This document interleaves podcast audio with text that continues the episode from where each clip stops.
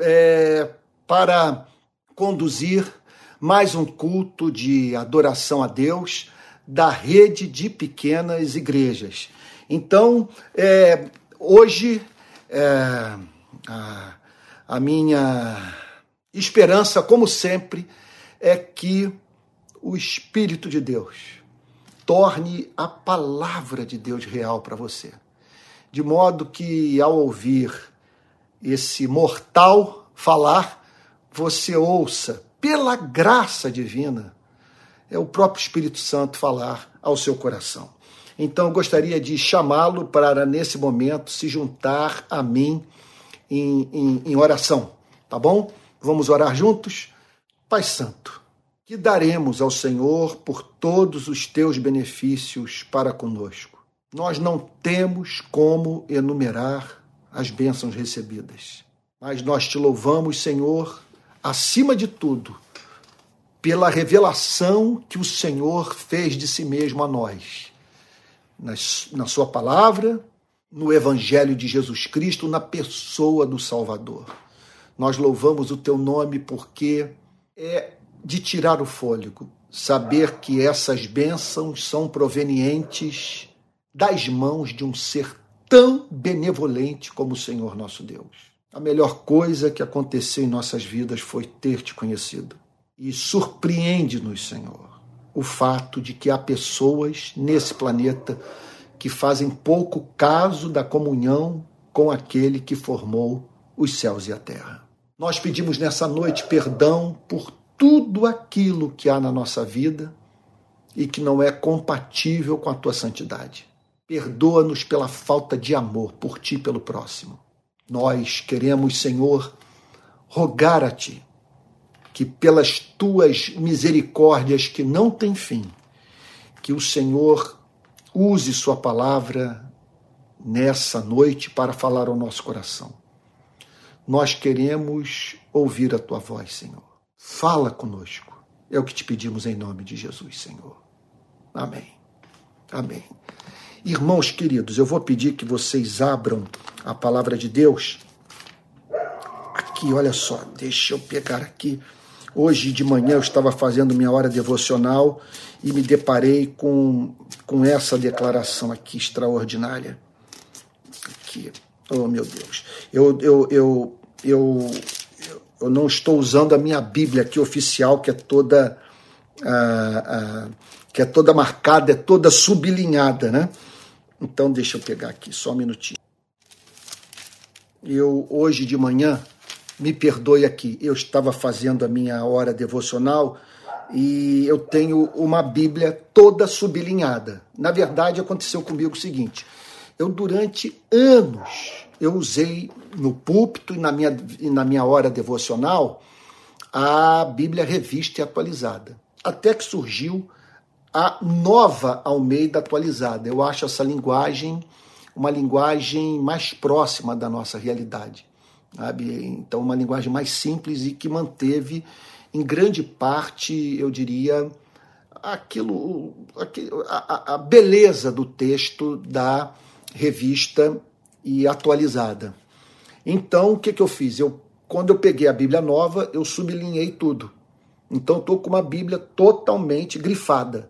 Aí eu decidi ter uma segunda Bíblia, da mesma tradução, igualmente grifada, porque é, eu achei assim temerário ter apenas uma Bíblia, já que eu ando para tudo que é lado, uso muito nas pregações e tal. Então, estou nesse momento fazendo o trabalho de checar na minha Bíblia grifada, todos os textos que eu grifei, a fim de que o, o, o, mesmo procedimento seja feito nessa nova Bíblia.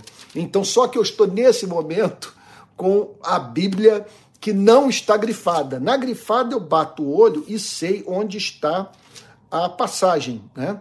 Então, e, e, nessa aqui não, essa aqui ela está totalmente é, é, é branca, vamos assim dizer, sem uma anotação. E eu estou aqui é, oh meu Deus, na prosperidade apurada, mais alegria me puseste no coração do que a alegria deles, quando eles têm fartura de vinho e de cereal. Você poderia encontrar esse versículo para mim aí na Bíblia? Foi o versículo hoje da minha manhã e eu não estou, minha memória não está me ajudando. Você sabe que o tesouro habita em vaso de barro, eu não sou uma máquina de pregação. Então, agora me deu um branco, eu não estou encontrando o versículo que eu separei hoje para servir de base para essa pregação. Então, eu vou pedir que você me ajude. Encontre aí esse versículo. Mais alegria me puseste no coração do que a alegria deles quando é um salmo, eu não tenho a mínima dúvida. É, quando, é, quando, é, quando lhes há fartura de cereal e de vinho. Não me esconda sua face. Oi, mais alegria. Eu já estou. É que eu queria que você visse. Salmo 4, 7. Salmo 4, versículo 7. Muito obrigado. Obrigado, Ana Cristina. Obrigado, Ana Paula de todo o meu coração. Obrigado, Cláudio. Obrigado, porque esse é o versículo que eu queria meditar. Então eu espero, conto com a compreensão de todos. Eu não negligencio a leitura das Sagradas Escrituras. E eu amo a ler a Bíblia. Mas estou enfrentando esse problema. Anos, mais de 30 anos usando uma versão. De uns anos para cá, usando outra versão.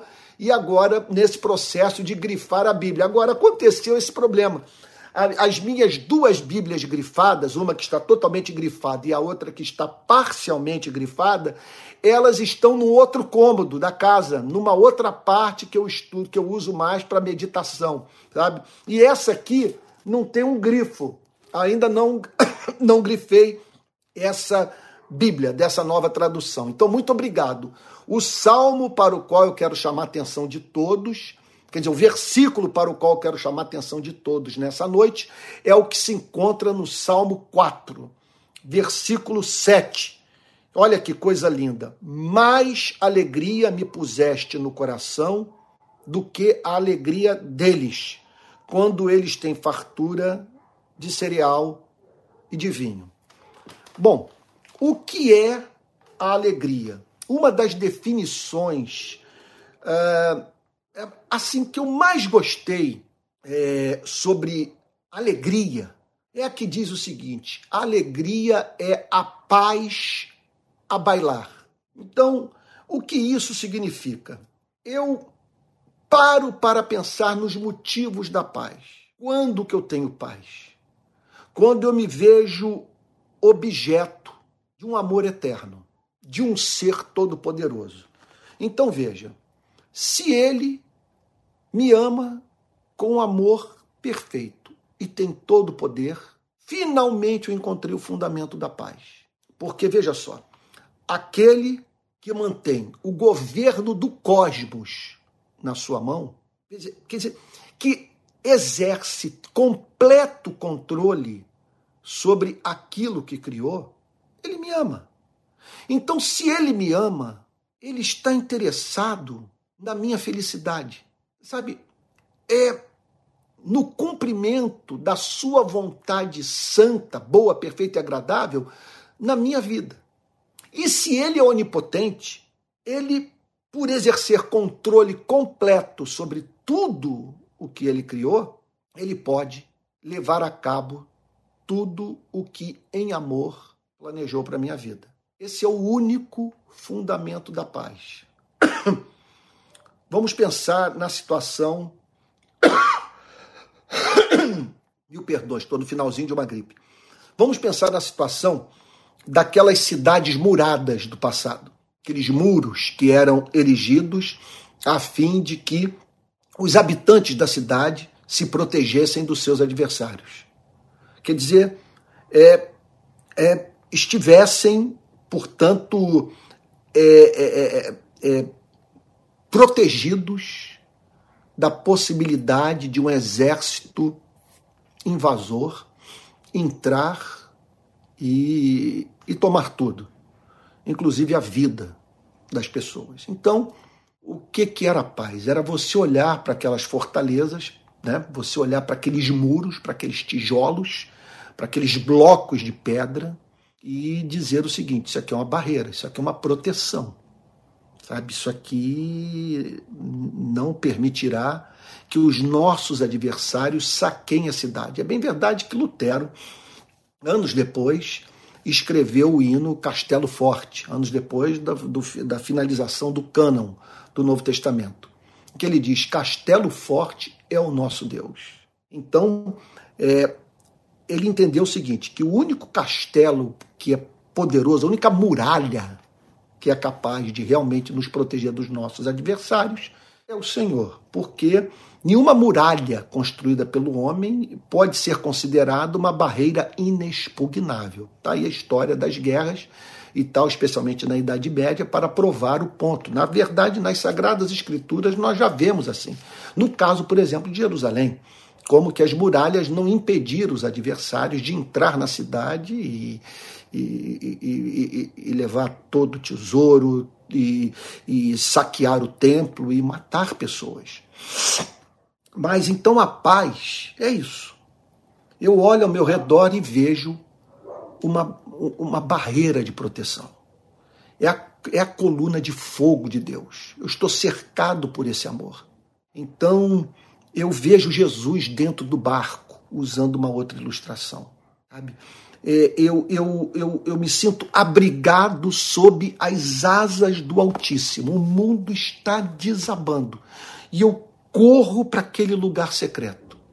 E ali me aninho.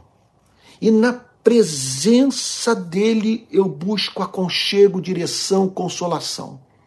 Aguardo a tempestade passar. Então, a paz é esse estado de alma subjetivo que resulta da compreensão desse amor, desse amor selado na cruz, dessas promessas que tem como selo o sangue de nosso Senhor e Salvador Jesus Cristo. Agora, quando eu paro para pensar nos motivos da paz, quando eu vejo que é, há espaço na minha vida para manter contato com a minha própria alma. Eu posso ficar no meu quarto sozinho, porque eu posso me ouvir. E eu posso me ouvir porque eu tenho um contraponto a fazer a todas as vozes do desespero que porventura se dirijam a mim. Porque o Deus eterno, todo-poderoso, que me ama com amor ardente, e que selou suas promessas com a morte de Jesus Cristo na cruz, é, é o arrimo da minha sorte, é o fundamento da minha felicidade, é o meu castelo forte. Mas aí, quando eu mergulho no, nos motivos da paz, quando eu a disseco, quando eu contrasto essa paz cristã com a paz que é oferecida por coaches pela literatura de autoajuda, a paz que o mundo oferece que não pode dar, nessas horas, quando eu aplico o cérebro, a minha mente, à verdade e penso nos fundamentos da minha paz, eu sou movido a ficar de pé e ter o desejo de dançar. Alegria é a paz a bailar. Alegria é, então, é, é, esse estado de alma é, que tem como característica o ser humano está certo de que há fundamento racional para a paz. Aí o homem para para pensar nos motivos da paz, nessa felicidade que ninguém pode roubar, e ele então é tomado da mais profunda alegria. Ele é levado a se regozijar. Ele é encontrado cantando, louvando, adorando, bendizendo o nome do seu Deus.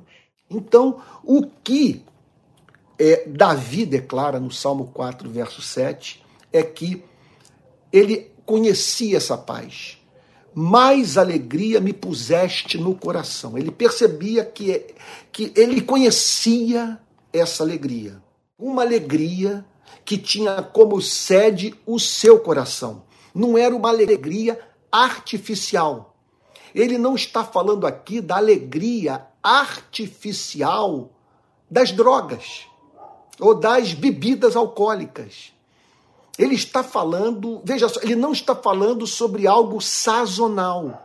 Ele não está falando sobre algo que não resiste ao escrutínio humano, ao exame da razão.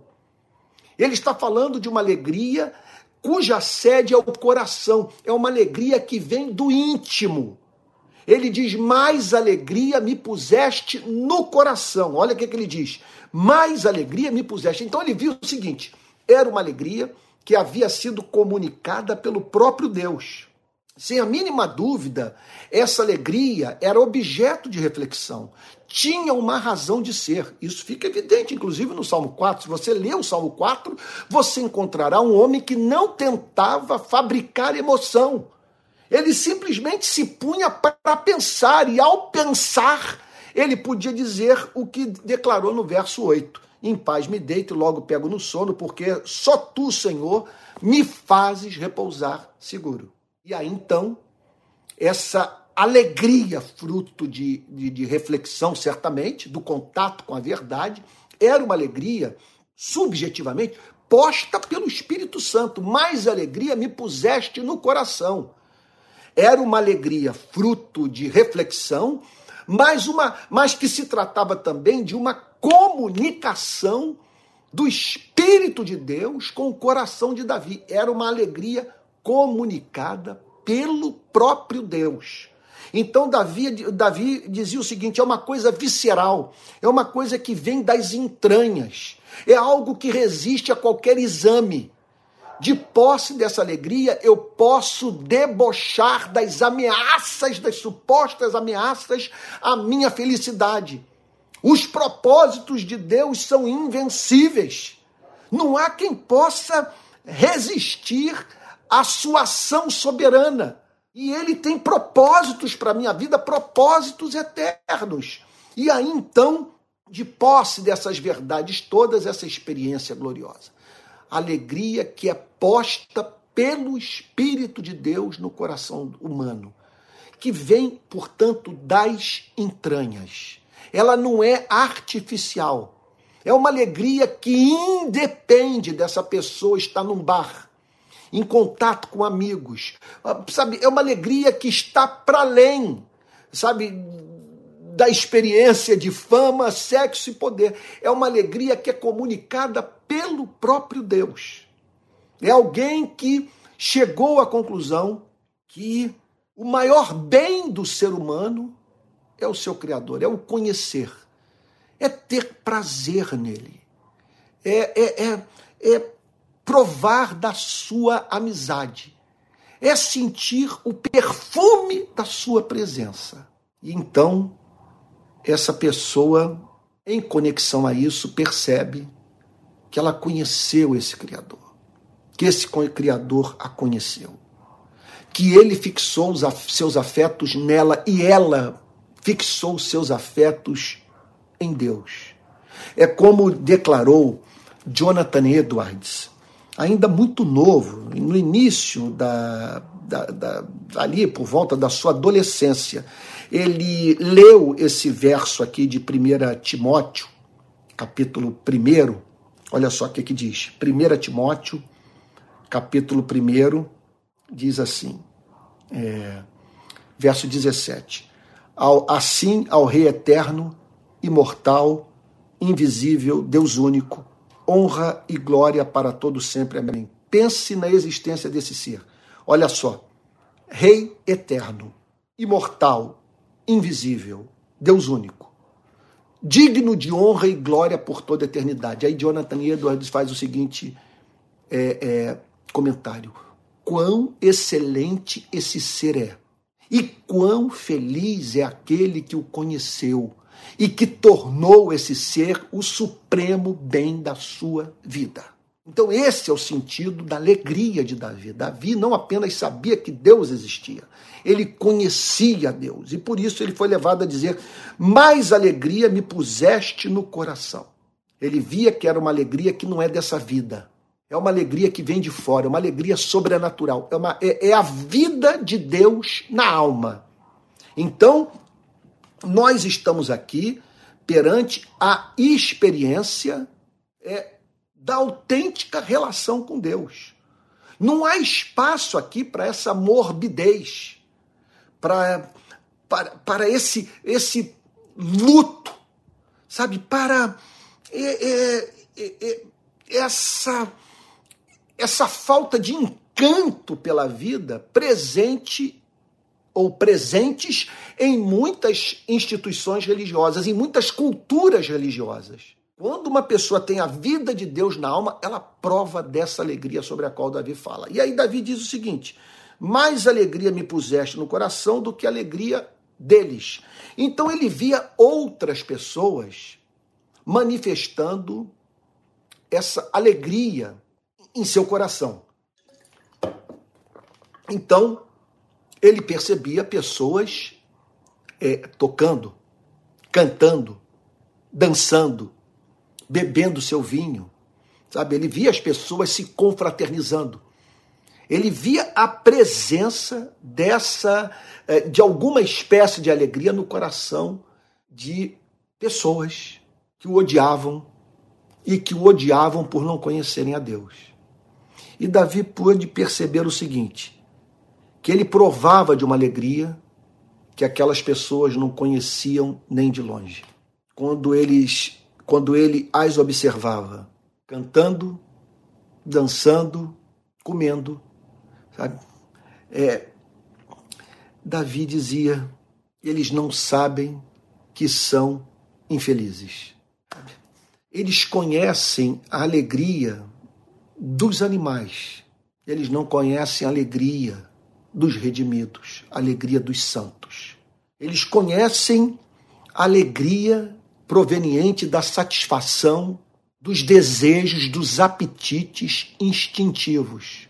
Eles não conhecem a alegria do espírito. Então Davi percebia em seu coração a presença de uma alegria de natureza completamente diferente. É como você, ao se deparar, por exemplo, chega em suas mãos, você está lá num, num, num consultório e para fazer o tempo passar, você estende a mão e pega uma dessas revistas que falam sobre a vida das socialites, dos atores, das atrizes, de pessoas famosas. E elas, então, nas ilhas, nos castelos é, e, e nas suas viagens pelo mundo. E você olha para aquilo e diz que simplesmente você não consegue invejá-las, porque você experimenta algo que não é dessa vida que é incircunstancial. Sabe? Que, quer dizer, você não precisa estar num castelo, numa ilha, ou numa festa sendo fotografado para provar dessa alegria. É uma alegria, é, é uma alegria que foi tornada emancipada da tirania das circunstâncias. Ele então ele observava isso. Eu tenho uma alegria que essas pessoas não conhecem. E é isso que nós devemos levar em consideração quando comparamos as nossas vidas com a vida daquele que não conhece a Deus e que, a despeito de não conhecer a Deus, parece ir muito bem nesse mundo. Sabe? Então, realizando seus sonhos, é, é, alcançando seus objetivos e prosperando. Mas Permita-me dizer uma coisa: não há nada nesse mundo é, que me faça ambicionar mais é, é, do que. Oh meu Deus, eu espero que eu esteja construindo bem o pensamento. Não há nada nesse mundo que eu ambicione mais ou que exceda a ambição de provar daquela alegria que Paulo e Silas experimentaram meia-noite depois de terem levado açoites e presos na cidade de Filipos. A Bíblia diz que meia-noite Paulo e Silas cantavam louvores a Deus. É essa alegria que Deus tem reservada para as nossas vidas. Agora, não apenas isso, porque esse Deus é o Deus que cumula as nossas vidas de bênçãos temporais numa extensão maior ou menor. Uns recebem mais, outros recebem menos. Mas o que é invariável na vida, quer dizer, há variações, mas do ponto de vista do que Deus reservou para a vida de todos os seus filhos, sabe?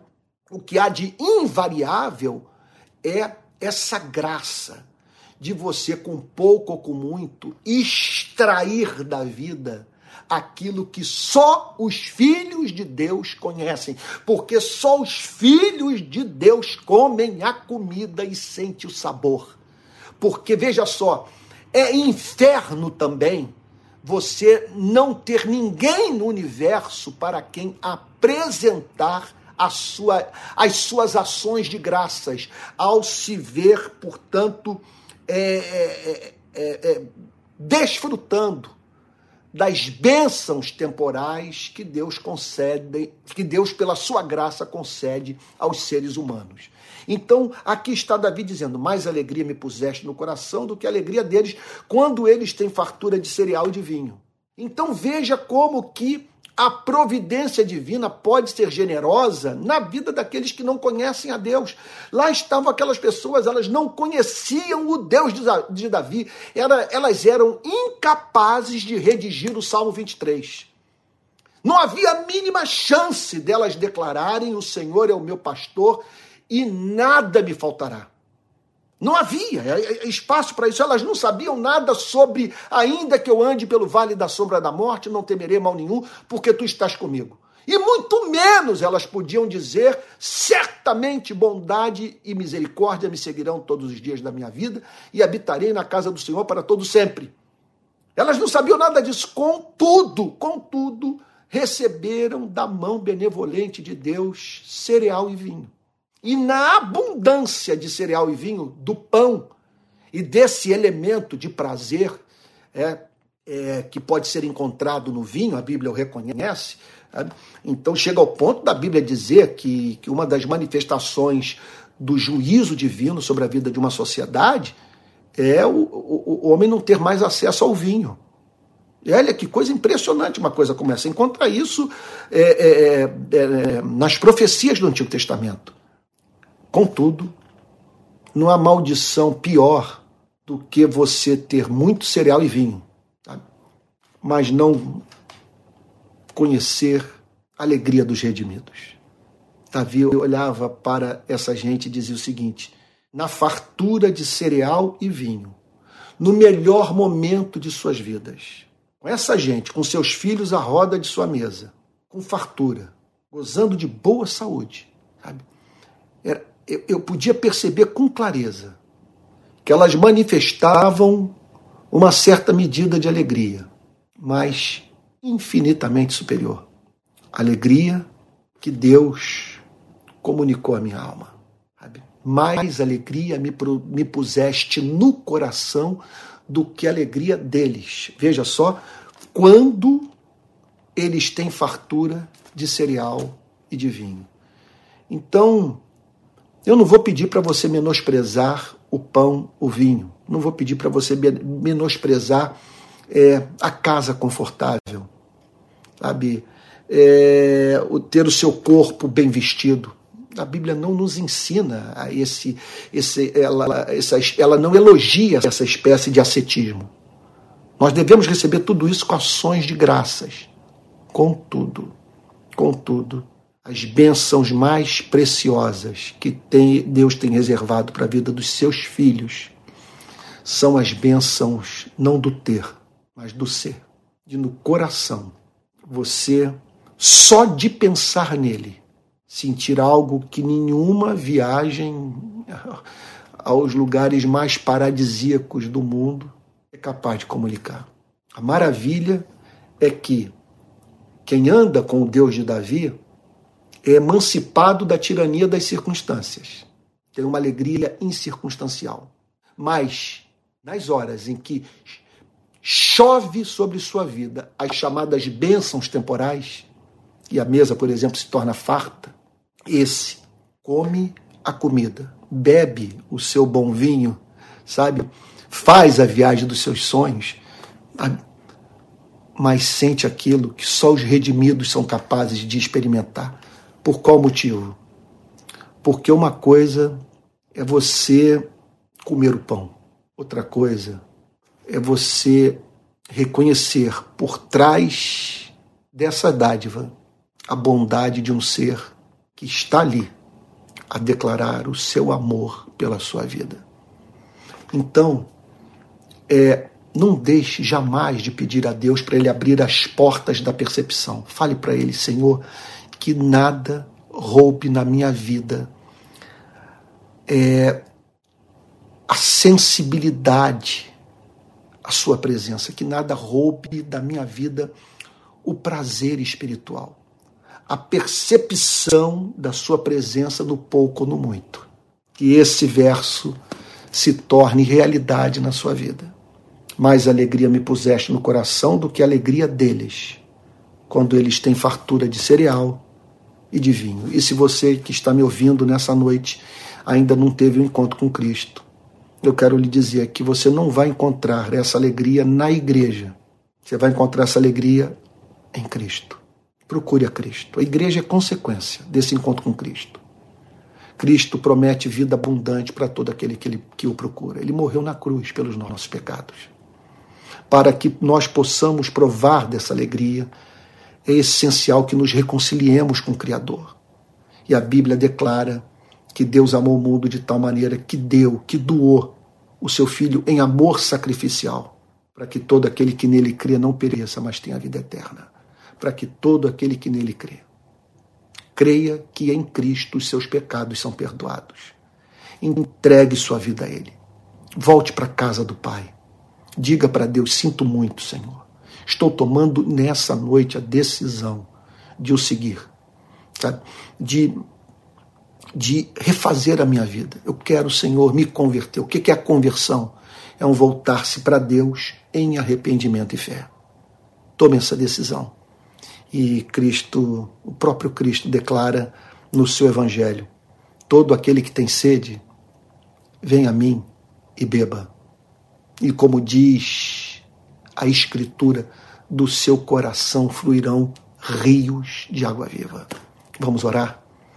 Pai Santo, nós pedimos a Ti que o Salmo 4, verso 7, se torne realidade na vida de todos aqueles que ouviram essa mensagem na, na noite de hoje, bem como na vida daqueles que haverão de ouvir essa pregação em tempos futuros. Nós pedimos, Senhor, que nada na vida nos impeça de buscar essa alegria. Senhor, e mais do que buscar alegria, nós queremos buscar a Ti, Senhor. Nós não queremos a felicidade, nós não queremos a alegria, nós não queremos a paz, nós queremos o Senhor. Queremos o Senhor nosso Deus. Senhor, não nos prive da tua presença e não permita que as lentes do nosso coração sejam embaçadas pelo pecado, que nada estorve esse esse prazer, que, que nada nos impeça de sentir a doçura do mel doçura do teu conhecimento. A, a, Senhor, a doçura de o identificar nos prazeres da vida. Em nome de Jesus, Senhor. Amém. Amém.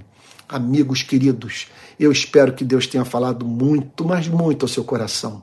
É, eu gostaria de dizer a você que esse culto é um culto da rede de pequenas igrejas. Nós nos encontramos todo domingo, 10 da manhã domingo às 18 horas, sendo que domingo às 18 horas a transmissão é daqui da minha casa, de uma pequena igreja que está reunida aqui comigo, sabe, todo domingo às 18 horas. Então nós temos um culto, um, encontro domingo 10 da manhã, domingo às 18 horas e quarta-feira às 19 horas.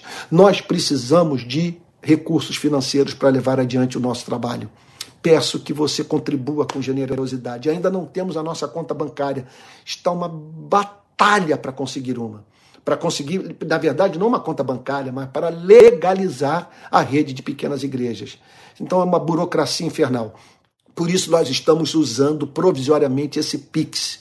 Então estamos realmente precisando de ajuda. Aqui vai o número 864 759 167 49. 864 759 167 49.